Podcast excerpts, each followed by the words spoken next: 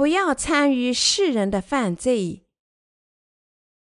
以弗所书第五章一至十四节。所以你们该效法神，好像蒙慈爱的儿女一样，也要凭爱心行事，正如基督爱我们，为我们舍了自己，当作馨香的供物和祭物献与神。至于淫乱，并一切污秽或是贪婪，在你们中间连提都不可，方和圣徒的体统。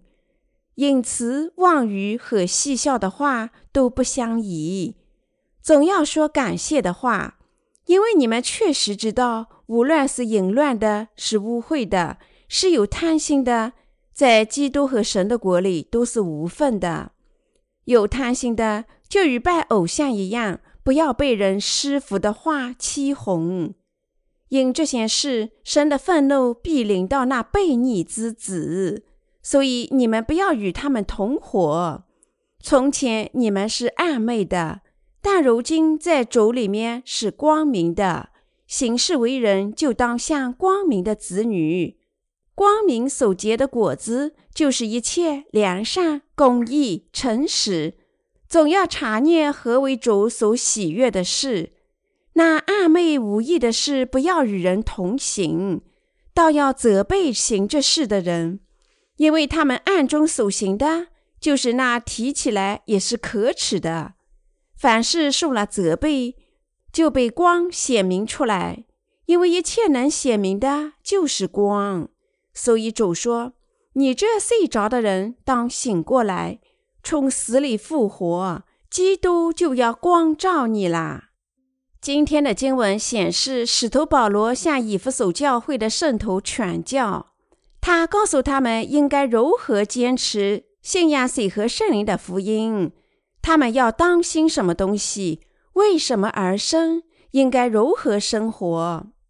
为了培养那里的羊群，保罗对以弗所的圣徒说：“所以你们该效法神，好像蒙慈爱的儿女一样。”以弗所书第五章第一节：“效法神，好像蒙慈爱的儿女一样。”以弗所书第五章第一节的经文简单又很关键，所以你们该效法神，好像蒙慈爱的儿女一样。因为这段经文明确的显示我们应该如何生活。因为神在这里告诉我们要效法神。这里我们首先是要知道神真正是谁，他的本质如何。主是神在天上的儿子，尽管耶稣自己是神，他非常爱我们，亲自降临于世，为我们舍命，因此他牺牲自己，赦免了我们所有的罪孽。这样，主做了我们的救世主，让我们成了义人。但是，主不但把我们拯救出天下的罪孽，也把我们拯救出定罪和毁灭。他降临于世，把我们拯救出所有的罪孽。他把自己献给父神，他涂抹了我们所有的罪孽。因此，主把我们拯救出了我们因罪必须面对的一切定罪、诅咒和毁灭。因为主，我们已经这样领受罪得赦免，从罪孽、诅咒和定罪中得救。我们现在已经成了神自己的儿女，我们也领受了神儿女们所享受的一切守灵的赐福。简短的说，主收养我们做神的儿女，使我们能够领受和享受天国诸般的守灵福气。请牢记使徒保罗对以弗所教会圣徒说的话，他说：“他们当效法神。”那么。在我们的生活里效法主，效法他在世上为我们做的事情，这只意味着一件事情：使徒保罗是神的仆人，他告诫我们在生活里传播水和圣灵的福音。我们之前有一位信仰的前辈，效仿耶稣基督，举全福音。这位神的仆人正是撰写今天经文的使徒保罗。这意味着，如果我们效仿使徒保罗，我们就得效仿耶稣基督自己。保罗现身，向当时的每个国家传播水和圣灵的真福音。我们大家也都应该效仿保罗，全心全意、忠心耿耿、日日夜夜地传播水和圣灵的福音。主降临于世时，他要为我们做什么事情呢？他要涂抹你我所有的罪孽。那么，他做了什么事情才根除我们所有的罪孽呢？他为我们牺牲自己，神牺牲自己，赐给我们天上的福气。因此，我们所有已经领受罪得赦免的人，也应该牺牲自己，把水和圣灵的福音传播给那些还没有从他们罪孽领受罪得赦免的人。使徒保罗在世上传教时，告诫他的羊群要效仿耶稣基督，使他们的信仰成长。换句话说，这里保罗告诉我们：既然耶稣基督牺牲自己，已经把我们拯救出天下所有的罪孽，赐给我们天上的福气，我们也应该为了别的灵魂效仿主，牺牲自己。现在你我已经领受罪得赦免，若活着不传播水和圣灵的福音，则我们完全是错误的。如果你我真正靠着信仰水和圣灵的福音领受罪得赦免，那么我们当然只能为福音而生。既然我们水和圣灵福音的信徒已经白白的领受神的恩典和爱心，我们应该白白的把这福音赐给所有仍然不知道这真福音的任何人，这样才是正确的。如果我们已经真正从所有罪孽中得救，我们自然应该努力献出我们的生命。我们绝不能跟随堕落世人的脚步。使徒保罗这样告诉以弗所教会的圣徒和我们：至于淫乱，并一切污秽或是贪婪，在你们中间连提都不可，方和圣徒的体统。隐词妄语和戏笑的话都不相宜，总要说感谢的话。以弗所书第五章三至四节。通过这段经文，使徒保罗告诫我们不可淫乱或者贪婪。在未得赦免的人估计有这样的行为，因此我们得救的人应当避免才是正确的。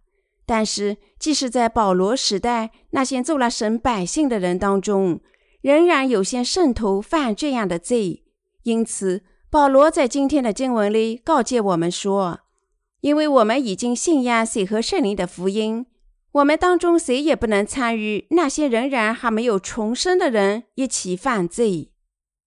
当然，无法保证我们绝不会像世人那样生活。尽管我们信仰水和圣灵的福音，我们肉体的本质依然完整无缺，因此。”我们很可能像世人那样生活，但是每当你们被试探这样生活，你们应该牢记神在今天的经文里对你们说的话。至于淫乱并一切的污秽或是贪婪，在你们中间连提都不可。以弗所书第五章第三节，这段经文明白的告诉我们，我们不犯这些罪多么重要啊！因为他们多么可耻！神告诉我们，甚至在我们当中连提都不能提。神告诫我们，一开始就绝不能放松警惕，要始终提防这些罪恶，和他保持距离，甚至提都不能提。换句话说，神警告我们：如果我们允许自己漫不经心地饮下这些罪孽，哪怕轻微的一点点，我们最终仍将犯罪。重要的是，我们要从守灵的角度思考和理解这段经文。尽管我们现在信仰水和圣灵的福音，有时我们仍会被引向一些淫荡的事情，诸如色情图片或色情电影。如果我们不慎接触这些肉体的情欲，我们便犯了崇拜偶像的罪。当我阅读旧约时，我们看到有一位名叫耶罗波安的国王，把以色列变成了一个崇拜偶像的国家。这人毕生只追求三件事情：名誉、权力和性满足。他迷失的结果如何呢？首先，他用自己创造的金牛犊代替神，他甚至把这些金牛犊放在神的殿里，向他们鞠躬。甚至教导他的百姓，这些金牛犊是引领他们摆脱埃及奴役的神。耶罗波安抛弃了神的律法，这样做，他只追求名誉和能力，好像他自己是神似的。他还随心所欲和各种温柔的女人上床。耶罗波安的故事告诉我们，今天这些信仰水和圣灵福音的人要走什么道路呢？他教导我们：凡是淫乱的人都与神的国无关。这些人和旧约里用金牛犊代替主的耶罗波安没有什么区别。虽然我知道这个世界充满罪恶，我不是完全知道今天人们实际上所犯的各种罪孽。所以不久前，为了弄清世人主要犯哪几种罪，我请西欧的福音传教士。解释他所在国家的情形。他回信时详细例指了在他们国家里主要有哪几种恶事。我愿意和你们分享这封信。下面是这位福音传教士写给我们的内容。亲爱的牧师，我希望这封信对你们有帮助。我在这里所写的许多事情，在某些西欧国家是无法容忍的。但只要这些事情不在公众面前做，则相安无事。特别是在荷兰，几乎没有律法针对犯罪。事实上，同性恋受到鼓励，男同性恋和女同性恋可以正式的结婚。现在教会找到了一种赐福他们婚姻的方法，因为他们在本国法律面前合法结婚。甚至说，牧师可以请神赐福他们的婚姻。荷兰政府现在受基督党的领导，刚刚任命多名同性恋做他们党的领导。政府的说法也和教会里做的事情相同，还规定哪些教会允许，哪些教会不允许。他们允许说什么话，不允许说什么话。无论男同性恋还是女同性恋夫妇，都允许收养子女。卖淫是合法的。会计师可以帮助妓女填写他们的报税。政府将从所得税里收到的钱归入国库，用于支付土地、教育、医院等开支，还用于支付政府机构工作人员的开支。和动物交配不合法。只有在动物被证明受到了折磨，才是非法的。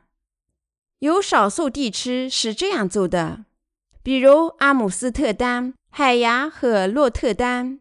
如果把性的照片放在互联网上，也是非法的。毒品是合法的，合法出售毒品的咖啡店也向国库支付所得税。我想，在荷兰没有哪家的城镇或农村没有当地的咖啡店。那里的儿童在十二岁的时候已经成瘾，受酒法也同样。酒鬼太多了。堕胎是合法的。荷兰引以自豪的是，他们拥有一艘海船，这艘船周游世界，为禁止堕胎的国家提供堕胎手术。船只现在仍然处在国际海域二十里之外的地方，他们在那里做堕胎手术。这项活动还受到了政府税收的资助。这种罪行在荷兰是允许的。色情书刊是合法的，这是国库巨大的赚钱机器。安乐死是合法的，在我女儿克劳德工作的地方。他被请求为一粒安乐死注射药剂，他出于信仰加以拒绝，但他为自己的信仰付出了代价。他不允许继续从事护士的职业。一般婚礼都在我们当地政府的市政厅内举行。夫妇面临的第一件事情是合法的离婚。甚至还有一家保险公司为离婚承保，那里他们可以签署一份合同，在法律上允许夫妇生活在一起，但无需结婚。这样，他们在分开的时候无需办理离婚手续。可能其中最严重的罪孽是这些罪孽被教会忽视了。教会对这些残暴闭口不言，因为每件事情都是合法的，都是政府认可的。针对上述的任何行为都要受到启示，这里的启示被视为非法。当我们想用神的道说明这些罪孽是主所恶的，我们便受到了启示。这样做的话，政府有权关闭触犯的教会，因为上述所有事情都是允许发生的。教会被迫服从和接受国家的法律，允许这些犯罪进入教会。我希望这些说明对你们有帮助。当我看到神把这些淫荡之流逐出他的教会时，我明白这些事情是神所厌恶的。如果你们需要任何更多的消息，只是告诉我，在基督里，你们在荷兰的同事，你们觉得这封信如何？如果你们的国家允许个人持有枪炮，你们感觉如何？如果你们的国家让大麻和其他毒品合法化，你们感觉如何？如果你们的国家在法律上承认同性婚姻、人兽交合，你们感觉如何？我相信你们大部分人都被激怒了。当然，认为目前这些犯罪可以合法化，这在我们有些人是完全难以想象的。毕竟每个人都有思考的自由，但我们大多数人认为，如果这些罪孽在法律上得到认可，那么被抑制的罪孽自然被发泄出来，在世上做出更大的罪恶，造成更多的混乱，使人们对他们的犯罪更加迟钝，结果使得神的道更加难以进入他们的心里。前几天。我在报纸上读到，有些四十多岁甚至五十多岁的妇女向年纪大的人卖淫。这些人被媒体称为“饮料阿姨”。这些妇女向晋升的潜在客户提供饮料，目标是让独处的老年人在公园里散步消磨时间。在首尔的一个特别的公园里，估计饮料阿姨超过了一百位。虽然卖淫在韩国是非法的，但在荷兰是合法的。实际上，这些犯罪在全世界都无比猖獗，无论他们合法与非法。如果你们顺从自己的欲望，你们不能效仿神。耶稣基督牺牲自己，已经把我们拯救出了所有的罪孽。他成就了诸般拯救的义工。深入天国，应使某一天返回到我们身边。现在我们是他的大使，我们在世上服从他的大使命。我们现在执行主的工作时，必须效仿神。如果你我屈服我们肉体的情欲，只顺从肉体，那么我们最终将用金牛犊取代神，把我们自己变成崇拜偶像者。如果发生这样的事情，即使重生者最终也将死亡。既然我们靠信仰水和圣灵的福音成了世人的光，如果我们重新回到过去，返回黑暗与毁灭，那是何等的悲剧啊！所以，我们务必始终牢记使徒保罗告诉我们的话：总要查验何为主所喜悦的事情。以弗所书第五章第十节，我们必须在心里牢记保罗在下面这段经文告诉我们的道理：那暧昧无益的事，不要与人同行，倒要责备行这事的人。以弗所书第五章十一节，这里有谁能在世上过毫无缺陷的生活吗？有谁仅仅因为神在他的律法里告诉我们？不要犯罪，就从来不犯罪的吗？没有，没有谁能做到。但这并不意味着我们可以随意犯各种罪啦。如果我们停止侍奉神，而只顺从我们肉体污秽的情欲和贪婪，我们会怎么样呢？我们大家都会脱离神的恩典。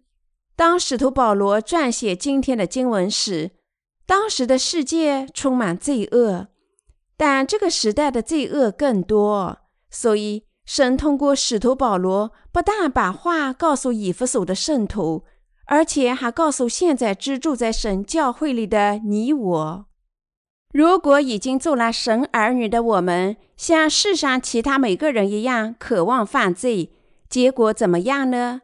如果我们参与世上同样的犯罪，像他们那样不断的犯罪，结果怎样呢？我们将变成偶像崇拜者。喜爱肉体的幸福，而不是神自己。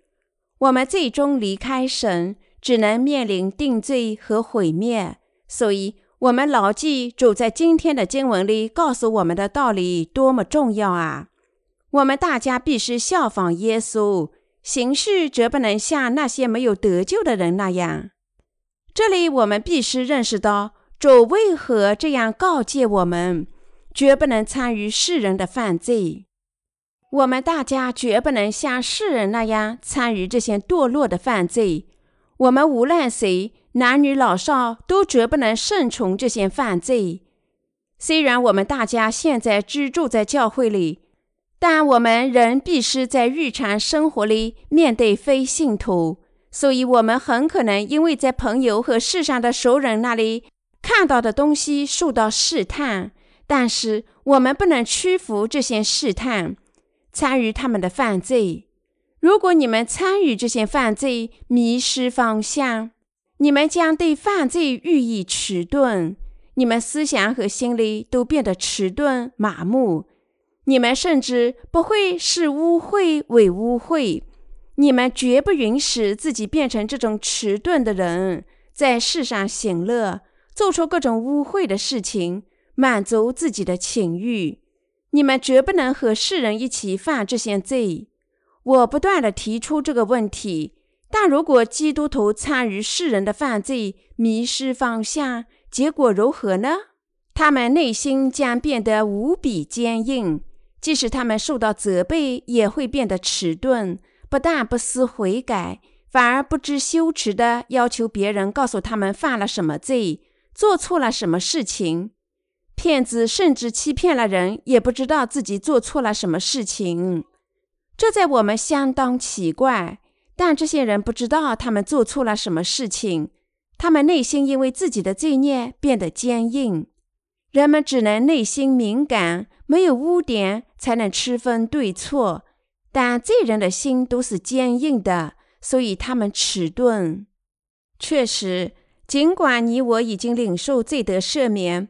我们仍像世人那样犯罪，但是我们根本上和他们不同，因为即使我们犯罪，我们能认识自己的错误，改悔，重新信仰神的道。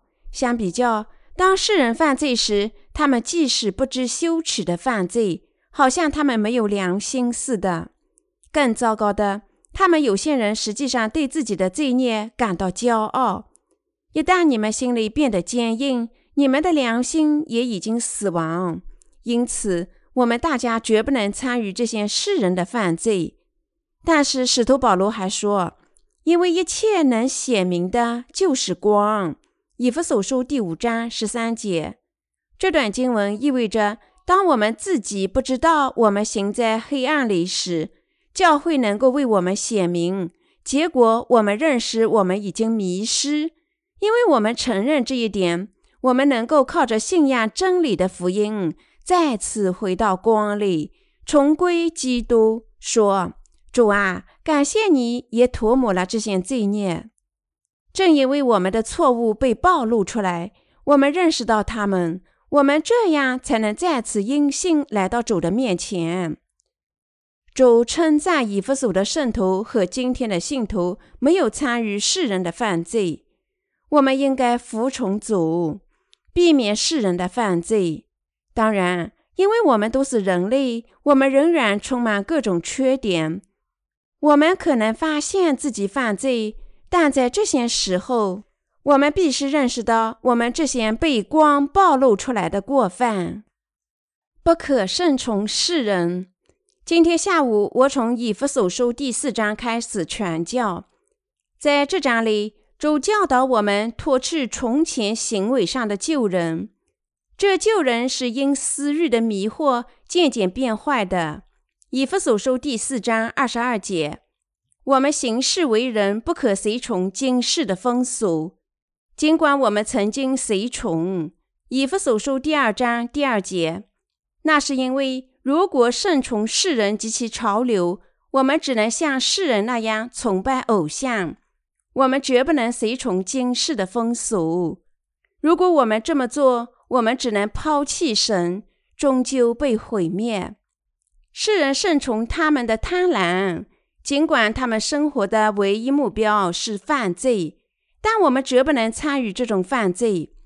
一人渗透随从今世的风俗，而不是忠诚的走一人的道路，这是不可思议的羞辱。我们非但不能随从今世的风俗，我们应该用神的真理之道改变方向。我们应该抵御今世的风俗，驾驭在义的道路上。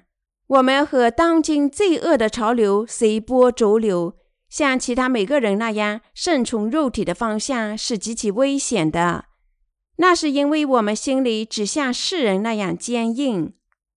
如果你们自己逐步步入世俗的潮流，你们仍可能认识到自己的错误，改悔，下定决心，重新跟随主。但是如果你们和世人联手，你们很难回心转意，因为这些人绝不会让你们离开。如果我们和世人同样喜恶，那么我们和那些还没有从神那里领受罪得赦免的撒旦的子女有什么区别呢？和世人在一起，就变得像他们那样。看看世人吧，他们憎恶主的义，拒绝得救的道路。蔑视任何传播福音的人是他们根深蒂固的标准，所以我们怎能允许自己和他们一起犯罪、顺从他们的道路呢？我们绝不能和他们并肩。我们是要从今天的经文里学习很多的道理，正如保罗告诫我们：我们必须思考怎样做才能取悦主，像智慧人。而不是像智慧人要爱惜傻瓜那样谨慎的行事，珍惜时间。现在我们遇见了主，我们必须继续和他同行，直至我们最后一口气。我们在余生里必须珍惜时间，勤勉地传播福音，让福音传播到世界的每个角落。到时候，世界变得无法支住，所以在发生这种事情之前。我们应该考虑如何明智的生活，珍惜我们现在拥有的时间。主在以弗所书第五章十五至二十一节说：“你们要谨慎行事，不要像愚昧人，当像智慧人，要爱惜光阴，因为现今的世代邪恶。不要做糊涂人，要明白主的旨意如何。不要醉酒，酒能使人放荡。”人要被圣灵充满，当用诗章、颂词、灵歌彼此对说，口唱心和的赞美主。凡事要奉我们主耶稣基督的名，常常感谢父神。又当存着敬畏基督的心，彼此顺服。什么是真正智慧的生活呢？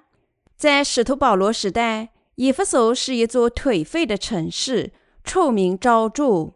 该市位于土耳其西南海岸。该市在保罗时代非常繁荣。大雅迪米的庙和希腊异神的各庙闻名于世。使徒行传十九章三十五节，在这些庙里还有许多女祭司，管理以弗所公民崇拜他们偶像的献祭仪式。但这些女祭司实际上只是妓女。因为到神殿里向他们异教神做献祭的人，与女祭司发生性行为，作为一种宗教仪式。偶像崇拜始终与色情淫乱相关，这表明以弗所多么罪恶与污秽啊！然而，尽管在这样的时代里，实际上每个以弗所人都追求性开放。虽然有些人信仰耶稣，所以主通过使徒保罗告诫神信实的儿女。如何活在众罪人当中？神教导以弗所的圣徒不要与任何罪人联系，他们非但不能参与这些罪人下流的活动，神教导他们在精神上保持警惕，珍惜时间，把所有的精力献给取悦神的事业。我们不应像主教导我们的那样过属灵的生活吗？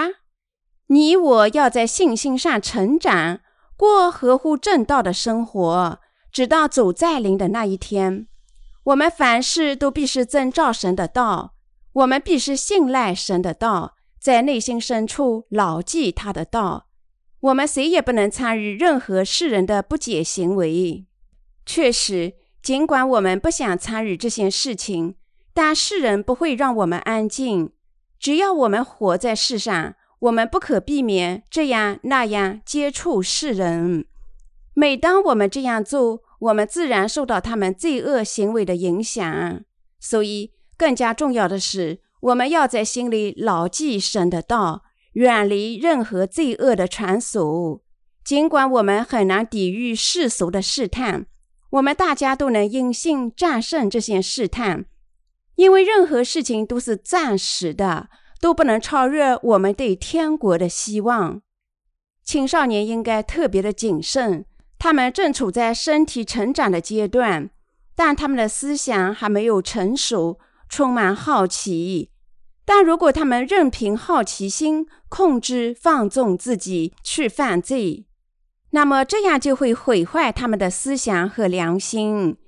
年轻的男男女女是要学习很多的知识才能结婚成家，他们最好等待合适的时间。如果他们屈服肉体的情欲，从年轻时就犯罪，这样就会毁坏他们的性格。一旦青春期有了太多犯罪的烙印，他们将发现无法控制自己，变成不可救药的无赖。如果儿童时代肉体上犯罪太多，这样就会破坏他的性格和思想，结果他们既不知道如何行善，对待善良的事情也不感兴趣，所以青春期受到性的试探，犯罪太多，极其危险。这种警告不只适用青少年，它同样适合我们，因为我们谁也不能像世人那样参与任何罪恶的行为。我们只是不能充分强调我们脱离一切罪孽的重要性。尽管全世界都顺从罪恶的潮流，我们一人必须保持警惕，磨砺我们的信仰之剑，在生活里把我们的一切时间献给义的工作。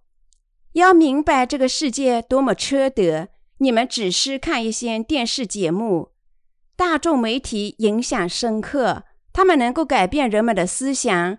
掌握世人的风俗，所以许多多愁善感和肆无忌惮的节目考验最基本的、最原始的人性本能，好像他们有意把每个年轻人都变成名人似的。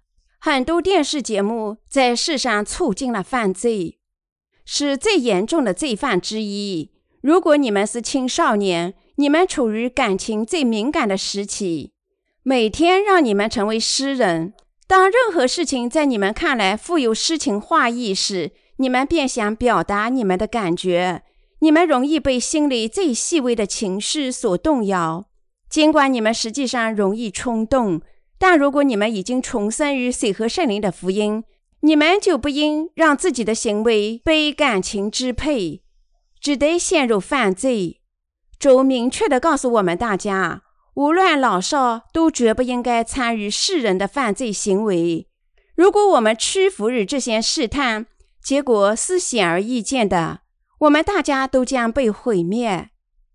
还没有重生的世人注定要被毁灭，所以我们没有理由指责他们，犯了各种罪，以确保他们肉体的繁荣。对于他们来说，无论用什么罪恶的手段确保肉体的繁荣，都是最大的成功。